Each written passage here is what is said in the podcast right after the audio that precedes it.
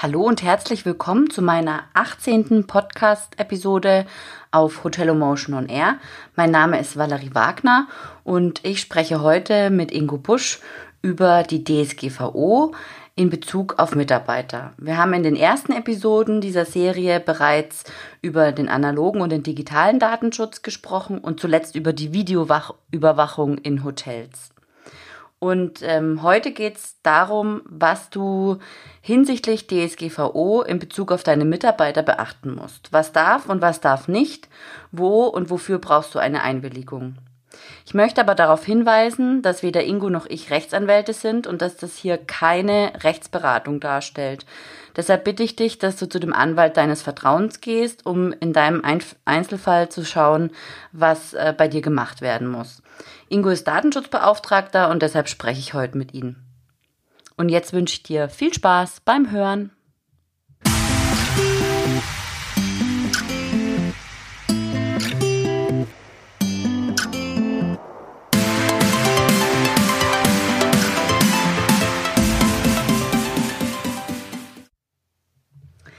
Herzlich willkommen, Ingo. Schön, dass du wieder da bist. Für alle, die nicht wissen, ähm, die es noch nicht wissen, wer du bist, weil, du, weil sie die ersten Episoden vielleicht noch nicht gehört haben, wer bist du und was machst du? Ja, hallo Valerie, ähm, danke für die Begrüßung und auch ein Hallo an die Hörer. Ja, ich bin von zu Hause aus äh, eigentlich gelernter Softwareentwickler und habe auch viele Jahre als äh, Projektleiter in Softwareprojekten gearbeitet und durch diese Tätigkeiten bin ich äh, über all die Jahre immer wieder mit Fragen des Datenschutzes konfrontiert worden. Natürlich verstärkt im letzten halben Jahr, bevor die Datenschutzgrundverordnung Gültigkeit erlangte. Ja, das hat mich dann letztendlich dazu bewogen, ähm, mein vorhandenes Wissen auszubauen und äh, mich von der DEKRA im Z Datenschutz zertifizieren zu lassen. Und ich bin jetzt eben ähm, auch als äh, frei, freier Datenschutzberater unterwegs und übernehme auch die Rolle als externer Datenschutzbeauftragter bei meinen Mandanten. Okay, wir sprechen heute über Mitarbeiter, nicht nur in der Hotellerie, das ist ja ein allgemeines Thema, ähm, und der DSGVO. Und bei den Mitarbeitern fängt es ja in der Bewerbungsphase schon an. Wir gehen mal davon aus, dass die Bewerbung per E-Mail und als PDF eingeht. Muss die HR-Abteilung dabei schon was berücksichtigen? Und sind automatische Antworten an Bewerber noch möglich? Natürlich ist eine automatische äh, Antwort möglich. Denn ähm, letztendlich mit dem Absenden der E-Mail und der damit einhergehenden Übermittlung der E-Mail-Adresse an den de, äh, des Bewerbers ans Unternehmen äh, kann man dort von einer Einwilligung in die Speicherung und Nutzung der E-Mail-Adresse ausgehen. Damit der Bewerber, Bewerber trotzdem über sein Betroffenenrecht und insbesondere über die Speicherdauer informiert äh, ist, empfehle ich diese Informationen in Kurzform bereits in der Stellenausschreibung mit aufzunehmen. Ja? Und zwar am besten direkt vor der Angabe der E-Mail-Adresse, an die der Bewerber seine Bewerbung senden soll. Es ist natürlich auch sinnvoll, ähm, eine Datenschutzerklärung, und zwar speziell für den Bewerbungsprozess, online zur Verfügung zu stellen. Ähm, dort kann dann der Bewerber letztendlich diese ganzen Informationen in Langform nachlesen. Und diese URL würde ich auch in der Stellenausschreibung mit angeben. Die Bewerbungsunterlagen an und für sich sollten durch die äh, Personalabteilung dann aber spätestens nach drei Monate nach Beendigung des Bewerbungsprozesses vernichtet werden. Mhm, okay. Und das heißt aber dann auch, dass ein AVV mit dem E-Mail-Provider ähm, bestehen sollte, was ja sowieso eigentlich schon gegeben sein sollte. So ist es. Also da gehe ich einfach mal von aus, dass ich auch mit meinem E-Mail-Provider sowieso schon einen Vertrag über Auftragsverarbeitung geschlossen habe. Hm. Weil es ist ja in der Regel auch der gleiche Dienstleister, bei dem ich auch meine Website hoste. Ja. Also bei mir ist es so, trotz aller Digitalisierung gehe ich schwer davon aus, dass der Großteil der Bewerbungen ausgedruckt wird. Und dann sind wir im analogen Bereich, dann existieren ja Dokumente. Und ein Anschreiben und ein Lebenslauf enthalten natürlich personenbezogene Daten, darüber sind wir uns einig. Ähm, wie muss mit diesen Dokumenten DSGVO-konform umgegangen werden? Naja, dadurch, dass die Bewerbung ja per E-Mail eingegangen ist, haben wir eben festgestellt, findet da ja schon eigentlich eine automatisierte Verarbeitung statt. So. Generell ist aber zu beachten, dass auch Bewerbungsunterlagen unter Verschluss aufzubewahren sind. Ja, das heißt, auch in der Fachabteilung, die eine Bewerbung fachlich prüft, dürfen die Bewerbungsunterlagen nicht offen irgendwo auf dem Schreibtisch herumliegen. Ja. Es ist vielleicht auch sinnvoll zu prüfen, ob man die, ob man Teile der Bewerbung nur geschwärzt innerhalb des Unternehmens äh, weitergibt. Ja, es gibt ja schon Unternehmen, die machen das ja äh, zum Teil äh, aus, aus Compliance-Gründen oder eben aus Gründen äh, wegen diesem allgemeinen Gleichbehandlungsgesetz, dass die auch schon da Teile schwärzen. Wichtig ist aber auch, ähm, dass diese Ausdrucke und Kopien der Bewerbung ebenfalls vernichtet werden. Wie ich eben schon sagte, spätestens nach drei Monaten nach Beendigung des Bewerbungsverfahrens. Ja, und auch da, ich wiederhole mich langsam, weil wir haben ja schon drei, äh, paar Folgen aufgenommen, auch diese Bewerbungsunterlagen nicht einfach im Papierkorb oder ins Altpapier geben, sondern die bitte auch im Aktenvernichter schreddern. Mhm. Und ähm, ja, ein Personalsachbearbeiter, der holt sich ja ab und zu mal einen Kaffee. Ähm, wie ist es dann denn da dann? Also ich meine, da muss er halt zuschließen, aufschließen oder immer wieder seinen Arbeitsplatz sauber hinterlassen. So ist es. Hm. Ja. Außerdem gibt es ja im Hotel oder im je, in jedem anderen Unternehmen auch Daten, die an Dritte weitergeleitet werden. Zum Beispiel dann, wenn äh, die Lohnbuchhaltung ausgelagert ist. Äh, was ist dabei zu beachten? Zuallererst wieder den Betroffenen informieren. Also, der Mitarbeiter äh, muss darüber informiert sein, dass die Daten eben an Dritte weitergegeben werden. Und jetzt mal, müssen wir noch mal eine kleine Unterscheidung machen. Wenn jetzt die Daten an ein reines Lohnbüro weitergegeben werden, dann muss das Unternehmen mit ähm, dem Lohnbüro eben auch einen Vertrag über Auftragsverarbeitung schließen. Werden allerdings die Gehaltsabrechnungen durch einen Steuerberater erstellt, wäre ja denkbar, dass man prinzipiell da auch einen Vertrag über Auftragsverarbeitung äh, bräuchte. Mhm. Aber die Aufsichtsbehörden ähm, sehen hier keine Auftragsverarbeitung, sondern eine Inanspruchleistung, äh, eine Anspruchnahme fremder äh, Fachleistungen. Ja, ähm, berührt da, äh, kommt, kommt wohl daher, dass die äh, Steuerberater sowieso auch dem Berufsgeheimnis unterliegen. Mhm. Ja. Wichtig ist aber, dass auch all das mit ins Verfahrensverzeichnis mit aufgenommen wird. Ja, wann, wo ich an wen was übergebe. Ähm, und eben nicht nur, dass ich die Daten an ein Steuerbüro oder an ein äh, ähm, Lohnbüro übergebe, sondern auch die Selbstverständlichkeiten, dass Daten äh, übermittelt werden, etwa an äh, Finanzamt, Berufsgenossenschaft oder an die Krankenkasse. Mhm.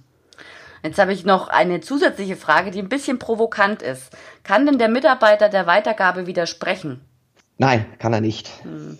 Ja, denn hier ist es ja so, dass, wir eine, äh, dass die personenbezogenen Daten ja äh, aufgrund einer gesetzlichen Grundlage oder Verpflichtung verarbeitet werden. Ja, zum Beispiel die Daten, die ich an Krankenkasse oder auch ans Finanzamt äh, melden muss. Ja, und jetzt könnte man auch noch weiter sagen, dass diese Personen natürlich auch zur Erfüllung eines Vertragsverhältnisses äh, dienen, eben des Arbeitsvertrages.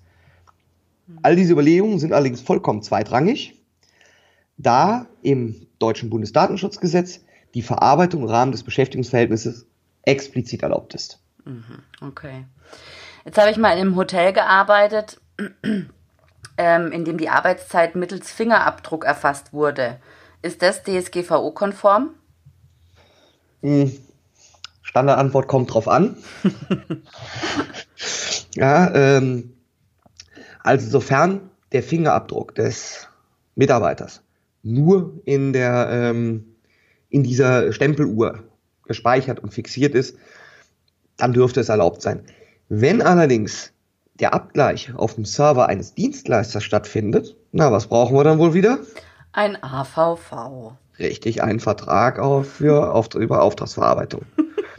und da wird es dann auch langsam auch ein wenig knifflig, weil natürlich ein Fingerabdruck ähm, ein biometrisches Merkmal ist, was eine besondere Kategorie personenbezogener Daten darstellt. Jetzt, weil du sagst, eine Stempeluhr. Jetzt kann es ja sein, dass dieses Gebäude oder die Eingänge für die Mitarbeiter oder wie auch immer, die, der Staat, die, die Spinte an unterschiedlichen Stellen stehen und an, an diesen unterschiedlichen Stellen auch unterschiedliche Stempeluhren stehen. Ähm, dann braucht es für jedes Gerät eins oder hängt braucht man dann einfach nur für diese Soft für diese eine Software einen ja, AVV. In, in dem Fall habe ich auf irgendeinem Server die zentrale Zeiterfassungssoftware Zeiterfassungsdatenbank laufen. Mhm. Ähm, da machen ja dann letztendlich die, die, die Stempeluhren, ich denke mal technisch eines, ähm, die ermitteln einen, einen, eine Prüfsumme, einen Hashwert oder sonst was über meinen Daumenabdruck mhm. und gleichen den mit dem Server ab. Okay. Ja. Aber wie gesagt, da muss ich dann natürlich auch gerade in so einer äh, Konstruktion, gut, dass du nachfragst, muss ich natürlich auch ganz, ganz besonderes Augenmerk auf äh, meine technischen organisatorischen Maßnahmen zum Schutze der personenbezogenen Daten äh, betreiben. Also da dann sollte man auch wirklich dem, dem, dem Anbieter dieser, dieser Zeiterfassungs, äh, dieses Zeiterfassungssystems auch wirklich am Zahn fühlen. Am mhm. besten natürlich immer den Datenschutzbeauftragten, sofern man einen hat, mit einbeziehen. Jetzt geht es bei mir ja ähm, immer darum, welche Abläufe und Prozesse digitalisiert werden können. Und es gibt ja bereits One-Click-Recruiting-Apps. Und damit befinden wir uns im digitalen Bereich. Und wir wissen ja aus der Episode äh, digitaler Datenschutz im Hotel, dass wir mit sämtlichen Softwarepartnern einen AVV brauchen. Das wird ja da, also jetzt im, in der Recruiting-App nicht anders sein, aber gibt es da noch was Spezielles zu beachten? Äh, eigentlich nicht. Also wie du schon sagst, wir haben dann Auftragsverarbeitung und für, für diese müssen wir natürlich auch selbstverständlich wieder einen Vertrag über Auftragsverarbeitung mit dem ähm, App-Anbieter schließen. Ich habe jetzt auch schon ein paar Artikel über Social Media geschrieben und auch äh, ein Interview über Social Media Strategien geführt. Hotelgäste interessieren sich immer besonders für das, was hinter den Kulissen passiert, also für das, was sie nicht sehen. Und dabei lässt sich natürlich nicht vermeiden, dass auch Bilder auf Social Media verwendet werden, auf denen Mitarbeiter zu sehen sind. Oder begeisterte Mitarbeiter posten Inhalte vom Hotel und bilden sich selbst ab in Arbeitskleidung oder so ähnlich. Die Marketingabteilung macht zum Beispiel persönliche Newsletter und bildet das Marketing, äh, Marketing-Team im Newsletter ab. Oder, oder, oder. Was muss denn da noch äh, berücksichtigt werden? Da braucht es ja mit Sicherheit eine Einwilligung, oder? Ja, vollkommen richtig. Denn die Erhebung, Speicherung, Nutzung der Mitarbeiterfotos ist ja nicht zwingend für die Erfüllung des Arbeitsvertrages notwendig. Ja? Das heißt, ähm, aus Sicht des Arbeitnehmers äh, muss mich der Arbeitgeber da schon die ein, muss er schon da die Einwilligung einholen. Ja? Und ganz wichtig, will ich der Mitarbeiter nicht in die Speicherung und Veröffentlichung der Fotos ein, darf ihm daraus auch kein Nachteil äh, entstehen. Ja, so eine Einwilligung, die muss wirklich 100% freiwillig erfolgen. Und ähm, ja, was ist das Verhalten auf Social Media angeht, der einzelnen Mitarbeiter, wenn die mit ihrem privaten Social Media Accounts hantieren, ähm, da sollte man natürlich auch ein bisschen die Mitarbeiter sensibilisieren. Ähm, einmal wieder ähm, äh, in dem Bereich, äh, dass auch die eigentlich eine Einwilligung benötigen. Ähm, ich würde vielleicht sogar, sogar so weit gehen, weil viele wissen das ja nicht so genau, so mal ein bisschen Recht auf, äh, am eigenen Bild würde ich da vielleicht auch nochmal mit reinnehmen. Ähm, und was auch sinnvoll sein kann, ist natürlich die Erarbeitung äh, von Social Media Guidelines. Ja? Ähm, damit äh, ja auch die Mitarbeiter ziemlich genau wissen, ähm, was irgendwo noch gewünscht ist oder wo eine Grauzone besteht oder was auch wirklich absolut nicht geht. Und jetzt äh, kommt die Situation, das passiert ja immer mal wieder oder auch öfter oder weniger oft, der Mitarbeiter scheidet aus dem Unternehmen aus. Ähm, wie lange darf der Arbeitgeber die Daten aufbewahren? Und äh, was muss mit den Fotos auf Social Media, dem Hotelflyer oder der Webseite passieren? Gut, sind jetzt mehrere Fragen in einem, arbeiten wir Schritt für Schritt. Also die, die Löschung äh, von personenbezogenen Daten, die erfolgt in diesem Fall mehrstufig. Ja? Also direkt kann ich damit loslegen mit all den Informationen, die keinen gesetzlichen Aufbewahrungsfristen unterliegen. Also das Foto vom Mitarbeiter auf der Website sollte nicht mehr weiter erscheinen. Ja?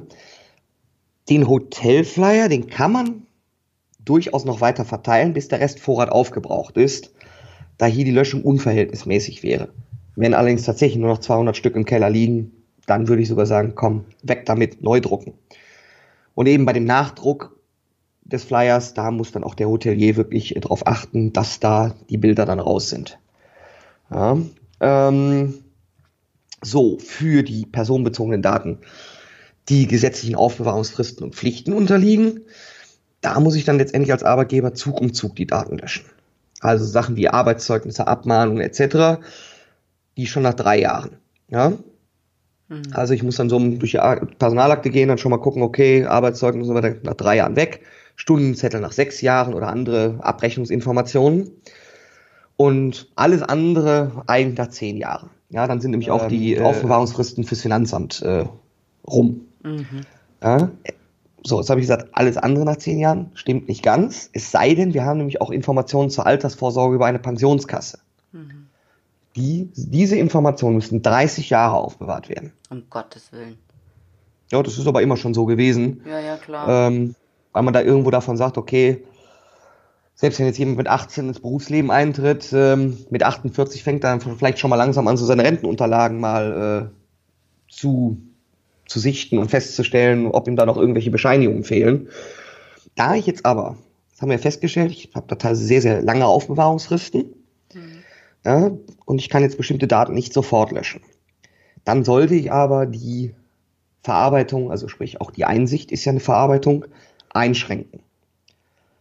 Ähm, das würde ich in der Praxis so umsetzen, dass die äh, Personalakten ausgeschiedener Mitarbeiter separat und weiterhin unter Verschluss, logischerweise, aufbewahrt werden.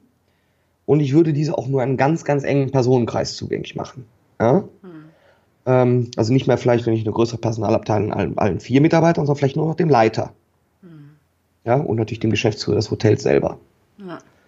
Ja, so dass also wirklich sichergestellt werden kann, dass ähm, nur noch äußerst befugte Menschen daran dürfen. Spannend, spannend, viel zu beachten. Ähm, wir haben ja letztes Mal schon darauf aufmerksam gemacht, dass man uns auch Fragen stellen darf, weil wir ja überlegen oder uns mal das auf uns zukommen lassen, inwieweit äh, das Interesse da ist und inwieweit noch Fragen offen sind. Deswegen die Aufforderung an dich, lieber Hörer, ähm, wenn du, wenn jetzt noch Fragen zu diesem Thema offen sind oder zu den anderen Episoden, die du noch anhören kannst oder schon angehört hast, dann schreib mir gerne entweder auf meiner Seite www.valerie-wagner.de über das Kontaktformular oder über meine E-Mail-Adresse mail at valerie-wagner.de und natürlich äh, bekommst du die Informationen auch nochmal in den Show Notes angezeigt und ähm, wir würden uns freuen eben über viele, viele Fragen, weil wir uns gern nochmal darüber unterhalten wollen, oder Ingo? So ist es. Das ist ja fast unser Lieblingsthema bald.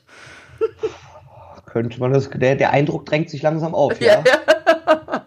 genau. Also dir danke ich auf jeden Fall wieder für dieses informative Gespräch und bis bald mal. Ja, sehr gerne und tschüss. Tschüss.